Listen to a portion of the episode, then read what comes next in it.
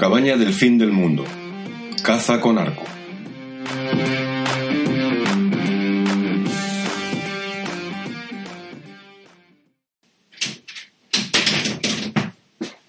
Mariano, Vaya, esta semana que no puede pasar que arreglemos la tablilla. esta. volvemos a entrar y volvemos a tropezar. Parecemos nuevos, macho. Hoy, hoy he Hay tropezado ya dos veces. Ah, Sí, ¿no? Estupendamente. Estupendamente. oye, estáis aquí, y ahora tenemos que decir a compañeros de quién.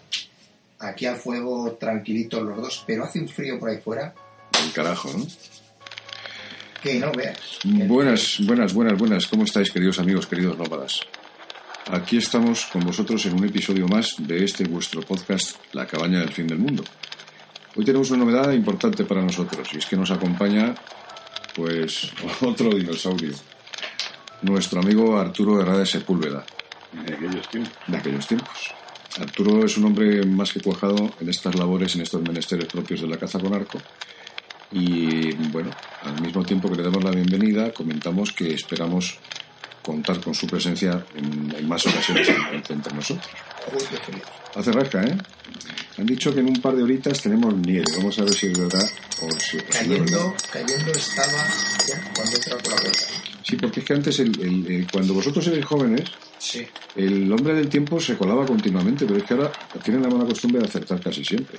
Eh, es que Mariano Medina era un. Lo que adelantan los tiempos. La que adelantan los tiempos. Si los tiempos avanzan, que es una broma. Bueno, hablando de los tiempos, aunque en otro sentido, ha caído la bellota, Sí. ha caído la castaña, señoras y señores. Sí, hace como tres semanas o así que empezó a caer la bellota por aquí. Que ya sabéis que estamos en, en nuestra cabaña, está en la Sierra de Illón. Norte de Madrid, eh, falda eh, sur de Segovia y Guadalajara, esa zona magnífica que tenemos por aquí, donde tenemos ubicada nuestra cabaña, ya, ya lo sabéis. Bueno, o sea que los cochinos ya están, ya están, Están en celo están en mismo. celo. Estamos a primeros de diciembre Están empezando. Y, y, bueno, pues eh, están ahí ya mm, al ataque. Bueno, están ganando peso, claro, están, están, en, están en plena actividad, los días son, son cortos, son fríos, las noches son largas, Dímelo a mí. con tiempo de sobra para que nuestros queridos amigos Se le ve en la nariz. ese, Qué frío. nuestros queridos amigos nocherniegos por excelencia se pierdan por esos montes triscando por los caminos y se retocen y se muevan sin ningún tipo de prisa además. En fin, yo creo que hoy ha sido un aguardo de estos de, del mío. mm, No he visto nada. No sé tú, Mariano, qué tal. Bueno, pues hombre, yo para variar tampoco, pero vamos, Vale. sabemos que están ahí, sin lugar a Arturo, dudas. Arturo ha llegado tarde, ha encontrado la cabaña, que ya es un éxito. Ha llegado Sí, la, bien, mal. la primera parte del trayecto era bueno y la segunda ya metidos en el camino un poquito más complicada. que pero- resbala. Eso- pero, Todavía sí, no hemos sacado pasta para asfaltar. Pero con el nuevo patrocinador que vamos a poner, Sí, bueno, y con los cientos de miles de suscripciones que se producen todos los días, seguramente también. Monetizaremos. Y ya te digo, ¿has encontrado la llave? Sí, debajo de la piedra. Va, pues, cuidado, eso luego lo quitan, Mariano, que si no, cuando vengan aquí entran y nos encontramos aquí el turismo rural de gratis Ya, y luego nos cobran. ¿Pero de qué piedra? Ah, ah, Claro, bueno, también cierto, es verdad. cierto, cierto. También es verdad. Ahí has estado, ahí has estado muy bien.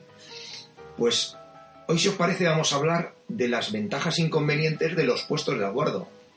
Porque creo que tú has estado en uno en alto, que es poco habitual en ti, Mariano, sé que no te gustan mucho. Poquísimo habitual. Y yo he estado en uno en el suelo, que, que, mm, ya lo conocéis, sobre todo Arturo, que me ha ayudado a montarlo estas semanas de atrás.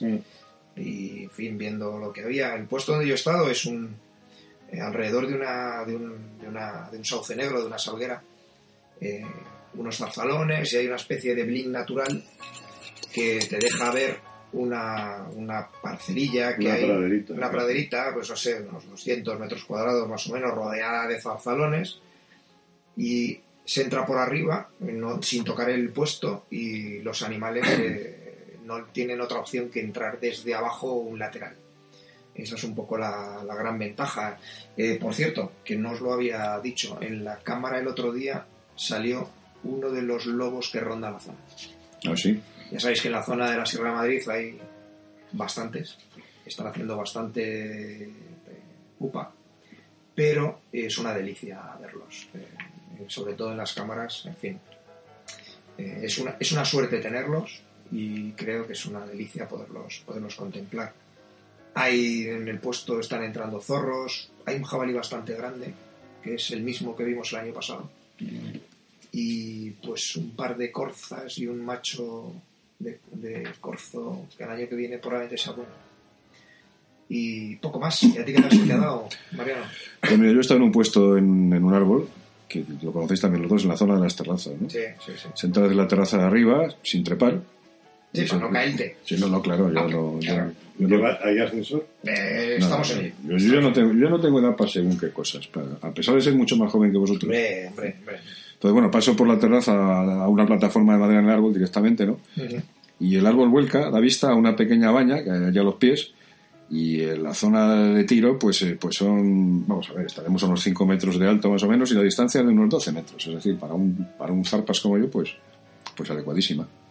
Los animales entran desde abajo, pero es que no se les escucha nada. O sea, lo malo es que lo, lo malo es que no te da tiempo a escucharlos antes de que los tengas encima, ¿no? Vienen por el, por el tapado. Sí, claro. te quieres dar cuenta claro, lo tienes claro, claro, claro. Bueno, mm, parece ser que entra una piara con dos cochinas viejas y cinco o seis hembras más jóvenes. eh, Eso se hace ruido. Sí, sí, no, es un rollo tremendo, ¿no? Pero algún tejoncillo, un par de jinetas. Pero bueno, la verdad es que no, no, no, no he visto ni gorda, no he visto ni gorda. Hay- eso sí, hay, un- hay un rascadero, me ha parecido advertir. Lo que pasa es que he bajado con prisa porque, porque hace una rasca de pelotas. Habrá que verlo más despacio. Hay un rascadero, unos chopos jóvenes que están así como a la izquierda, que parece que debe haber algún marranete bueno, ¿eh? Porque es un- hay, hay una rascada a cierta altura del tronco. No sé, y no sé si será el mismo ahí. que decís vosotros. ¿no? Es posible, Sí, porque puede están muy lejos. Y ahí no hemos puesto cámara. Y Bueno, en la pues- zona puede recorrer tranquilamente de un puesto a otro sin problema. Pues ahí hay que, ahí hay que colocar una cámara porque yo creo que, no sé, que está entrando algún, algún sujeto digno de respeto. Sé. De respeto y de un flechazo, claro. Así que, la verdad que. De todas formas, bueno, yo desde luego ya os he comentado que a mí no me gusta cazar en. No me gusta cazar en alto. Si Dios hubiera querido que cazase en alto, me hubiera dado alas, ¿no? Yo te estoy de acuerdo contigo. A mí me gusta más cazar Ah, desde el me gusta estar cerquita buscando la abertura del terreno que te permita el tiro, controlar los aires y Lo que pasa es que, claro, es que no siempre se puede elegir el tipo de puesto, y menos en, menos en este terreno nuestro de la, de la Sierra de Ayllón. Lo cierto es que, eh, pese a ser un sitio magnífico, maravilloso y con grandes cazaderos, tampoco puede ser excesivamente, excesivamente exigente en este asunto. Es decir, si no hay árboles, pues no hay árboles. Si son árboles demasiado jóvenes, demasiado finos, Pues tampoco. pues tampoco. Así que no hay, no hay manera. Entonces sí que sería bueno, oportuno y relevante, como dicen los, los académicos, que nosotros no somos Lo naturalmente, lo hacemos. eh, que digamos algunas cuantas cosas para que sea un poco el argumentario del episodio, cosas eh, buenas de los puestos en el suelo, cosas buenas de los puestos en alto, cosas malas o menos buenas de los puestos en el suelo y cosas malas o menos buenas que tienen los puestos en un triestán o en un puesto elevado, lo que no tengamos. ¿Qué os parece? Pues bien, bien, bien. ¿Eh? bien, bien, bien. Así a primer bote pronto. Es decir, hablaremos de los puestos en el suelo, que a mí son los que más me gustan, ya sabes. Em, cosas buenas, esas cosas que nos gustan de los puestos en el suelo. pues eh, una, a mí se me ocurre la primera, que no tienes el riesgo de caerte desde un puesto elevado. Ah, cada vez es más importante ese elemento al Es llegar a nuestra edad. Mariano no, porque es un madurito a- ágil todavía. en cuanto a entrada y salida y no tienes que hacer mucho más. La verdad es que eso es un elemento que, que eso de llegar y eh, estar con una cierta seguridad que el puesto elevado, joder, hay que tener muchísima, mucha, mucha cuidado. Hombre, a mí eh, lo que más me gusta del, del suelo, de cazar en el suelo, es que el, el tiro que haces es, es prácticamente horizontal. Claro, eso comporta una ventaja anatómica tremenda porque tú estás viendo al animal perfectamente y estás calculando, eh, calculando un poco el punto de impacto de la flecha de, de la forma que es natural a ti. Es decir, está, está, está, está en, en horizontal y a la, a la altura de tu vista. Entonces, yo creo que esa es la ventaja fundamental que proporciona el, el- el puesto, en, el puesto en el suelo. Sí, visualizar la anatomía en- en- con un ángulo desde alto, eh, a veces, por mucho que lo hayas estudiado, no es tan fácil. Claro. la- el momento te puede. Reduce bastante el punto vital. Haces un, haces un, El normalmente un, tiro al bulto, si es de noche más, Mm. Si tienes mucha experiencia, pues eh, lo controlas, pero si no, hay mucha gente que directamente le tira la columna y no le da la columna, claro, le, le da, eh, no le da a ningún sitio. O Bueno, tocas un pulmón, que es lo habitual, y el animal decir que se si va no, le da ni- si no le da a ningún sitio es la mejor de las, de las malas noticias, claro. Sí, también. En fin. Sí, porque un pulmón es animal muerto, pero mm, difícil de que se cobre. Pues esa es otra de las eh, horizontal. Eh, más cosas que se os ocurran así, buenas, Pues, magníficas, de los eh, puestos en el Una suelo. de las mm, cosas que conlleva la caza en un puesto en el suelo es la intensidad con la que vive ese animal. Claro. Probablemente te produzca un mayor estrés, pero la intensidad que tiene El- Es más chachi, es un estrés chachi. Es- es- se te pone la adrenalina hasta arriba y eso es lo, de lo que luego te acuerdas realmente, más que de cualquier otra cosa. Sí, eso es, es eh, quizás de lo que más, de lo que más me, me apasiona de los puestos en el suelo. Hombre, eh, también habría que destacar, para mi gusto, que soy muy comodón, claro, hay que decirlo, No me digas. pues la facilidad de entrar eh, y de salir, Ujú. eh, la comodidad de, de- de- bueno, de poder cambiar de postura, de, de tener todos, todos tus chismes al alcance de la Hombre, mano. puedes dejar el taxi prácticamente Exacto, a pie, a pie de a hora. 10 a metros. A pie de hora, El- efectivamente. a 10 metros dejas el taxi, tal, o sea, eso bueno, sí. cambiar de postura durante una espera, pues eh, como evidentemente suelen ser largas Sí. y, y desesperadas, pues entonces es siempre interesante, ¿no? Poderse mover con cierta libertad. levantarte, estirar las piernas. Claro, estirar- claro, sin sí, duda, eso es, sin eso es, eh, a lo mejor tú no tanto porque eres más joven, pero Claro, no, Arturo y yo que estamos ya, eh, en fin, pues nos crujen los huesos y esas cosas. No, si yo todo esto, yo todo esto lo comento pensando en vosotros. Ya lo sé, ya lo sé, que lo haces con toda la buena intención y para que nuestros escuchantes Efectivamente. sean conscientes de que estamos hablando de dos rangos de edades diferentes, Muy disímiles. muy disímiles. Efectivamente. No sé qué más cosas así. No sé a vosotros, pero a mí no es la primera vez que, que estando en un puesto elevado se me caen las cosas. Y eso de que llegas al puesto en el suelo y lo colocas todo alrededor de la sillita, ¿eh? Sí. o de la piedra donde te vayas a sentar, o de Lo tal. tienes todo a mano, Eso. no se pierde nada, etcétera. no se cae nada, Exacto. no tienes que tirarte a por ello. Y si se cae no hace, no hace demasiado ruido, en fin, Sí, francamente, eso- bien, bien. Es un, es un problema.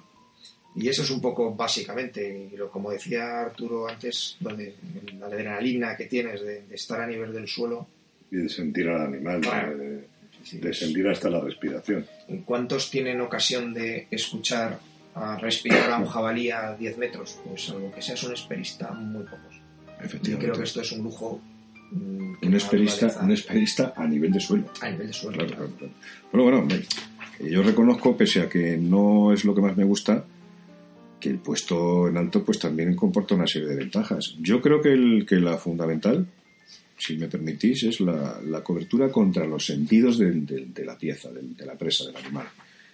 Eh, cobertura contra, contra el olor, o sea, contra la capacidad olfativa del animal, contra su oído y contra su vista, porque claro, tú estás a cierto nivel en- sobre el suelo y como habréis observado, ninguno de nuestros animales levanta la vista Para buscar un, un posible, un posible depredador. Eso te, eso te da una ventaja importantísima, Sí. sin, sin lugar a dudas, claro. Y te olvidas un poco de los vientos. eh, Claro, porque además, Claro, eh, claro, muy importante. muy La ventaja, la ventaja que tiene es estar fuera del alcance previsible. Otra cosa es que eso nos ha pasado muchas veces. Que estás ahí tan calladito esperando subido en el triestán y de repente entra el cochino y lo primero que hace es ¡ping! Levantar la cabeza y decir, Bueno, hombre, para, siempre hay una siempre siempre siempre hay una excepción a la, a la regla, claro, puede ocurrir. Nada es matemática. Efectivamente, puede ocurrir algún cochino que entre más avispado que otro, o que tenga más práctica, que haya escapado a más lances de este estilo, y que te cace, nunca mejor dicho, a la primera de cambio, pero no es lo habitual. Quizá los cérvidos Sí, esos tienes... mm, sea más fácil que te localicen. Es más fácil. Por Más eso, que nada por tema eso anatómico, Los, pu- ¿no? los puestos para un cérvido suelen colocarse mucho más altos que para un suido. Claro, un jabalí. efectivamente. Un jabalí, hombre, yo raramente me coloco a más de dos metros de alto. Rarísimo. Eh, eh, salvo que en el puesto en el que tú estás, pues entras derecho desde la terraza y, y no, no vas a bajar. Sí, no, no, pero son cinco, son cinco metros, ¿eh? Claro, claro, claro. Pero eh, para un para un cérvido sí que es cierto que necesitas altura. Y para un, para un jabalí menos, no es necesario. no es necesario. Y desde altura, cuanta más altura tengas, cuanto más capacidad tú tienes de ver el, el escenario que tienes eh, a gran distancia. Mm, Ver aproximarse sí, el sí. animal y tú mismo tienes tiempo y margen para poderte colocar con cierto sigilo que no lo tienes en un puesto en el suelo. ahí entra el bicho y ya le tienes a... a- a- Evidentemente, en un puesto en alto, pues te permite más eh, tomar decisiones con un poquito más de tiempo. Generalmente entran, van cuidando un poco la entrada. Eh, si no te han detectado una altura, es difícil, salvo que hagas un movimiento brusco, con lo cual te permite definir más qué es lo que vas a hacer. Cualquier movimiento brusco o cualquier movimiento sexy no te lo permiten los animales. Eso es, hay que olvidarse eh, de, de todas, todas. ¿no? Bueno, lo cierto es que eh, en el puesto en alto eres tú el dueño de la estrategia, eres tú de alguna manera quien la define. Claro. Eh, puedes cambiar la postura con una antelación suficiente, puedes tomar la iniciativa del lance y calcular perfectamente y decidir el momento de disparo. O sea que en realidad ahí estás tú completamente a los mandos, ¿no? Es una ventaja también, eh, sin duda, muy a tener en cuenta en este en esta modalidad de esta modalidad de aguardo. Esa es la realidad. hombre, y lo mismo que le ves venir al animal con mucha anticipación, si tienes suerte de poder dispararlo, también tienes eh, más posibilidades de captar los ruidos o ver la dirección en la que huye para un posterior pisteo. Efectivamente. Y, efectivamente. Tienes, de, de hecho, estás, es una posición triangulada. O sea, no, no, desde arriba puedes, mm, en- los ruidos que, que se van produciendo eh, tienen una dimensión añadida. Que no Efectivamente. tienes desde el suelo. Bueno, mm, estamos hablando efectivamente ahora de- del puesto en alto y tal. Sí. Yo insisto en que a mí lo que me gusta, como me pasa con Arturo, es tener las piernas bien cerquita del suelo, pero la verdad es que en el puesto de terreno, de suelo, también hay, también hay cosas que son, que tienen su, comportan una, una desventaja, vaya. Por ejemplo, bueno, pues está claro que tienes que tener un camuflaje exhaustivo eh, a, a todos los niveles, tanto del puesto, Claro. ¿eh? Tanto el puesto para que el animal no lo extrañe, evidentemente tú tienes que haberte trabajado el puesto con la antelación necesaria y suficiente antes de, antes de colocarte a, ca- a cazar, ¿eh? tanto del puesto, insisto, como en tu propia persona. Eh, camuflado de arriba abajo, etcétera, etcétera, con una cobertura olorosa que es- puede ser muy exigente también dependiendo de los caprichos del, del viento de la zona. Un poco margen. En fin, tienes muy poquito margen, muy poquito a margen de maniobra. cortas estás en terreno pues, enemigo. Claro, claro, claro. Y a esa altura, si el animal se deja cazar, algún problema tiene que tener ese animal para Sí, que a esa sí, distancia no te sí, haya detectado. Sin duda, sin duda. Eh, y, y cuando entras en el puesto y cuando sales, pues hay veces que luego al final el bicho decide por ese azar de la naturaleza entrar por donde tú has entrado pues, o cruzarse por el paso que tú has hecho.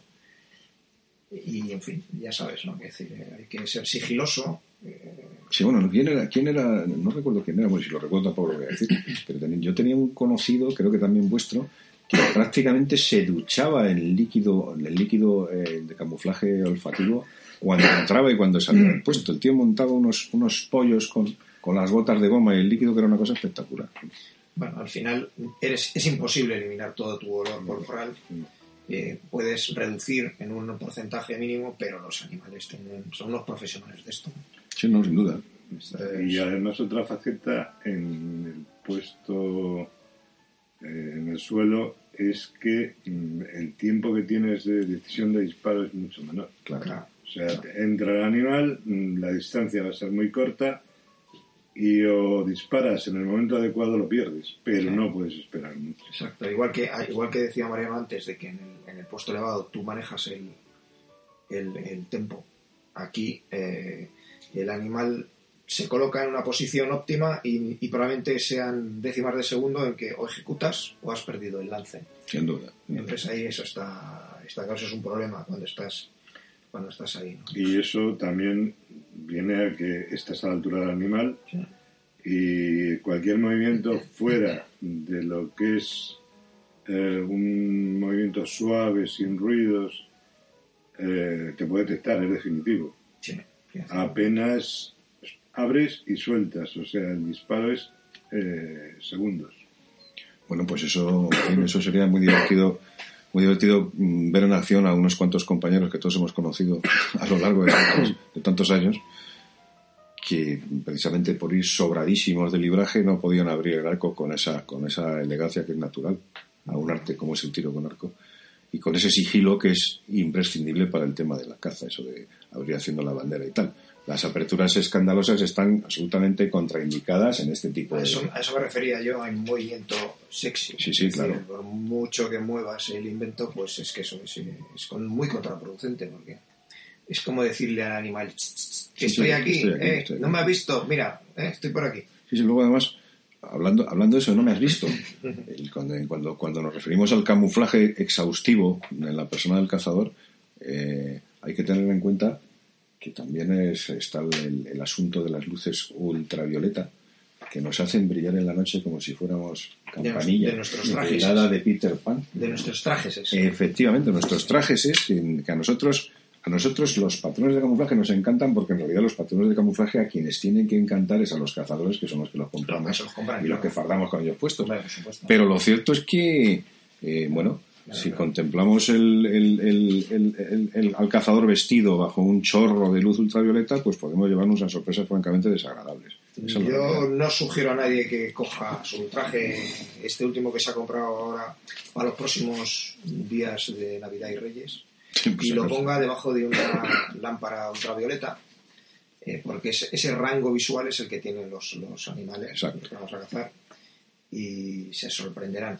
O mejor aún, si alguno tiene una, una cámara de campo, una trail cam de las que tiene capta imágenes nocturnas en infrarrojo, pues sencillamente paséate por delante con tu traje de camuflaje Sí, verás qué risa. y te darás cuenta que desaparece el traje de camuflaje y apareces con un traje blanco nieve, brillante. Exactamente eso es lo que ven los. Es lejos de ir camuflado, lo que vas es dando el cante. Eh, por eso algunos eh, abuelillos que llevamos trajes a cuadros de lana, pues precisamente son porque la lana no genera esos efectos visuales. Y además es mucho más elegante. ¿dónde va a Hombre. ¿dónde va a pasar? Sí, sí, sí. Los cuadros siempre, siempre están de moda. Fíjate en el Prado la cantidad de ellos que no de lana. Claro, desde hace años, ¿eh? Que si la falda corta, que si... No, no, no. En el Prado siempre hay cuadros. Oye, yo soy un clásico. Y luego hay otra, otra receta, y es que hay gente, hay cazadores con arco que no aguantan el estrés de la entrada de, de un buen bicho a corta distancia. Es que es Sí. mm, Sobre todo si hablamos de, si hablamos de, de cochinos. el rugido de un jabalí a escasos 6, 7, 8, 10 metros por la noche en el suelo te hiela la sangre. Pero también es cierto que es lo que luego más recuerdas al cabo del tiempo, ¿sabes? Todos, hemos- los todo- años. todos hemos conocido, que no vamos a dar nombres tampoco, a un par de compañeros que, bueno, concretamente a uno, es que yo le tomaba el pelo diciendo que había que, había que atar las, las canillas con una goma de neumático porque cuando entraba el Sonaban. al puesto era una cosa absolutamente Sonaban. espectacular. espectacular. Sonaba, sonaba, sonaba. Pues podemos hablar ahora de cosas eh, buenas, o digo cosas malas, hemos hablado de las buenas de los puestos en eh, cosas menos buenas En que los tienen puestos los puestos elevados. Mm, Sí, sí, sí. Eh, Sí, que claro, también. no todo es bueno. No, no, Pero- no, no. Ya digo que, ya digo que, ya digo que no. A mí me molesta mm, particularmente la necesidad de una infraestructura previa. Es decir, o bien pones un, instalas un tristand, eh, si es portátil, o, o- lo instalas en el momento, de estos autotrepantes, por ejemplo, o bien si es fijo, pues tienes que instalarlo días atrás. Y a mí eh, eso de ir con, con, con Cargado. el- cargado, con- a los árboles, para empezar, me jode trepar, trepar los árboles. Para continuar, pues insisto, tienes que ir cargado con una plataforma plegable de aluminio que, por muy ultraligeras que las hagan nuestros amigos de los States, pues es algo francamente molesto. No me, no me agrada en absoluto. Allí además todo es muy grande, con lo cual luego hay que llevarlo.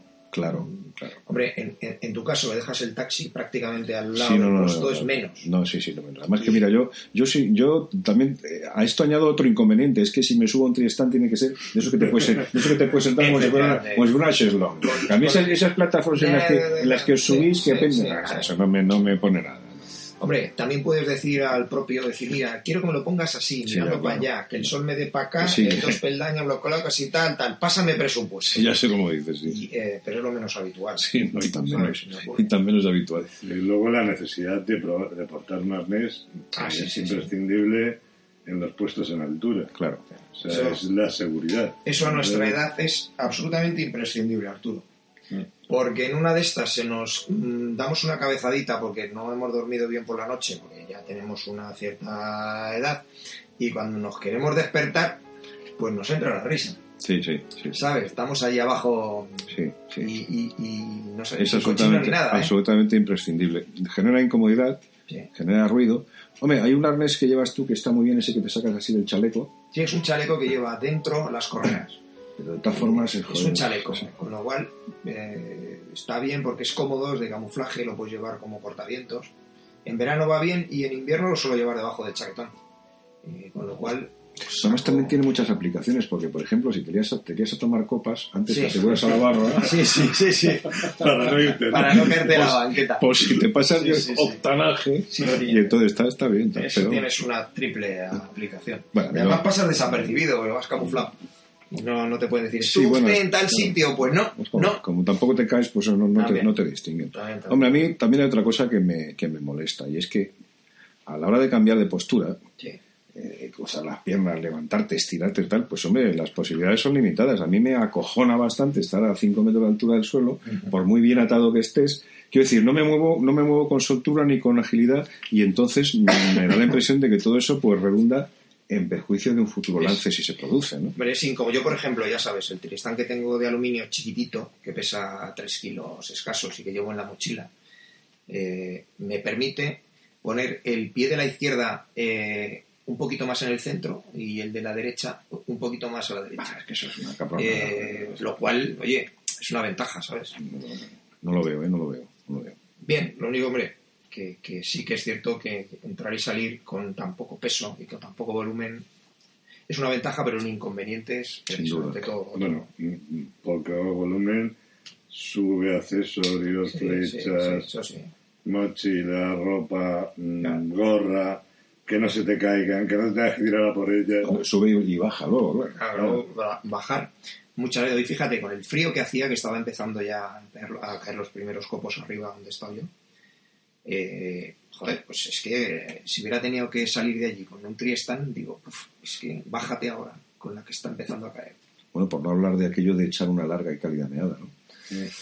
Porque, también, joder, también, también. Es que en, eh, ahora que, no me refiero a ti, pero en el caso de Arturo y... No, no, no. Que, que- tú cuando hables, tú cuando hables de antiguallas, mira para otro lado. claro, no, yo me refería... Ah, que era cuando es- es- claro, si, si tenemos que miccionar muy a menudo, pues estás en un puesto elevado. Es, Bueno, es- es que a ver si nos entendemos. Yo miccionar, miccionar, no micciono. Yo, Yo meo, meo. yo meo. meo. Ah, vale, bien, bien. bien. Meo como un caballito.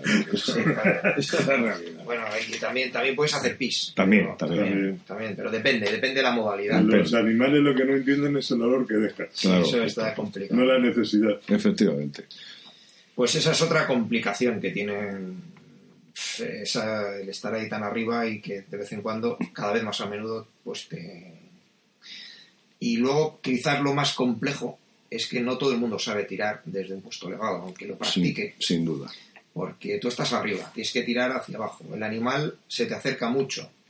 Eh, a una distancia corta, corta, corta, desde alto, las posibilidades de tocar un pulmón solo son altísimas. Es lo que la ventaja que tú veías antes eh, cuando has comentado lo del tiro en horizontal. Claro, claro, es que me parece Aquí se primordial. torna un Claro, inconveniente. claro, es que me parece, me parece primordial. Y, y claro, Además eh, te encuentras con la paradoja de que cuanto más cerca esté la presa, mucho peor. claro. Peor, peor, peor, peor, peor. Y yo en mi caso, que como os decía, tiro a los cochinos siempre puestos de un par de metros como mucho, eh, todavía, porque tampoco se van a acercar tanto, pero la gente que coloca los puestos a 6 metros y se coloca el animal a escasos 3, 4, ¿cómo los tiras? Pues, pues, es muy pues, complicado y el riesgo de tocar un, un pulmón es de un Sí, 80%. bueno, tocar un pulmón, tocar un pulmón en el, en, digamos en el mejor, peor de los casos, pero es que lo clásico es eh, rozar la columna y no conseguir absolutamente nada, y, bueno, o, o- o hacer sufrir al animal de una forma absolutamente innecesaria, claro, porque a ver quién es el guapo con los conocimientos anatómicos necesarios y suficientes como para determinar perfectamente el, el tiro letal del animal en esa postura y, y- y- y, bueno, bajo la tensión del lance, además. Exacto, es que la tensión del lance Claro. hace mucho. El saber controlar el momento del disparo. Es que la, la diferencia, en, que lo hemos hablado muchas veces en las, en las, tes- en las tertulias de bar, que ahora traspasamos aquí al, a los episodios de, de nuestro podcast en la cabaña, es, es, es- es que eso es lo realmente difícil. El no tirar al bulto, aunque es que eh, por la luz, por el ángulo, por los nervios, Sí que sí, la- sí, que es muy complicado. tirar al bulto es lo, Es lo que te pide el cuerpo. Efectivamente. Es decir, ahí le doy, le tiro ahí y le doy. Y eso realmente es lo que diferencia, yo creo, a alguien con mucha, muchos tiros pegados, como decía, como decía mi, mi querido amigo eh, Carlos Valverde. Muchos tiros pegados, decía. Eh, la diferencia entre alguien que ha tirado mucho y ha hecho muchas esperas, alguien con menos experiencia que, que, que, tiene una tendencia natural, aunque fallos tenemos todos. ¿no? Bueno, de cualquier manera, yo creo que con independencia de que cada maestrillo tiene su librillo, ¿no? Claro. y que las preferencias de cada persona con un arco de caza en la mano se van desarrollando a lo largo de su historia como, como cazador. Lo cierto y verdad es que para cualquier posición de puesto, sea arriba, abajo, eh, bajo el agua, mm, sobre la montaña, lo que es absolutamente primordial es controlar de, ante- de antemano el comportamiento del viento, por Claro. supuestísimo. Sí, porque estés en alto, que es- Claro. el viento que estés en alto, si Claro. no te va a favor, Claro. puedes tener una ventaja de un metro o dos. Efectivamente. Pero el resto, Sí, si va que- mal, va mal. o que tengas el, el viento de cara, de pronto cambie, revoque en algún punto que no has controlado y le da... Y sobre todo en las zonas boscosas y cerradas, donde el, el aire no corre limpio, sino que entra a través del bosque y va cizagueando. corredores, como corredores. Claro, sí, bueno, las laderas, los obstáculos naturales, a qué hora del día o de la noche es- estemos puestos para cazar, en fin, eh, no sé. Eh, bueno, amigos, pues eh, hasta aquí hemos llegado en el episodio de hoy. Como siempre, ha sido un placer compartir con vosotros nuestras experiencias personales, nuestra escasa sabiduría y la ilusión que sentimos eh, charlando sobre esta, esta actividad que, adoramos, que amamos y que ha sido gran parte de nuestra vida desde hace muchos años. Hasta aquí hemos llegado hoy. Hemos esta- ha estado con, con Alejandro y conmigo nuestro amigo Arturo Herrera Sepúlveda, que eh, esperamos y deseamos que comparta con nosotros más veladas en la cabaña.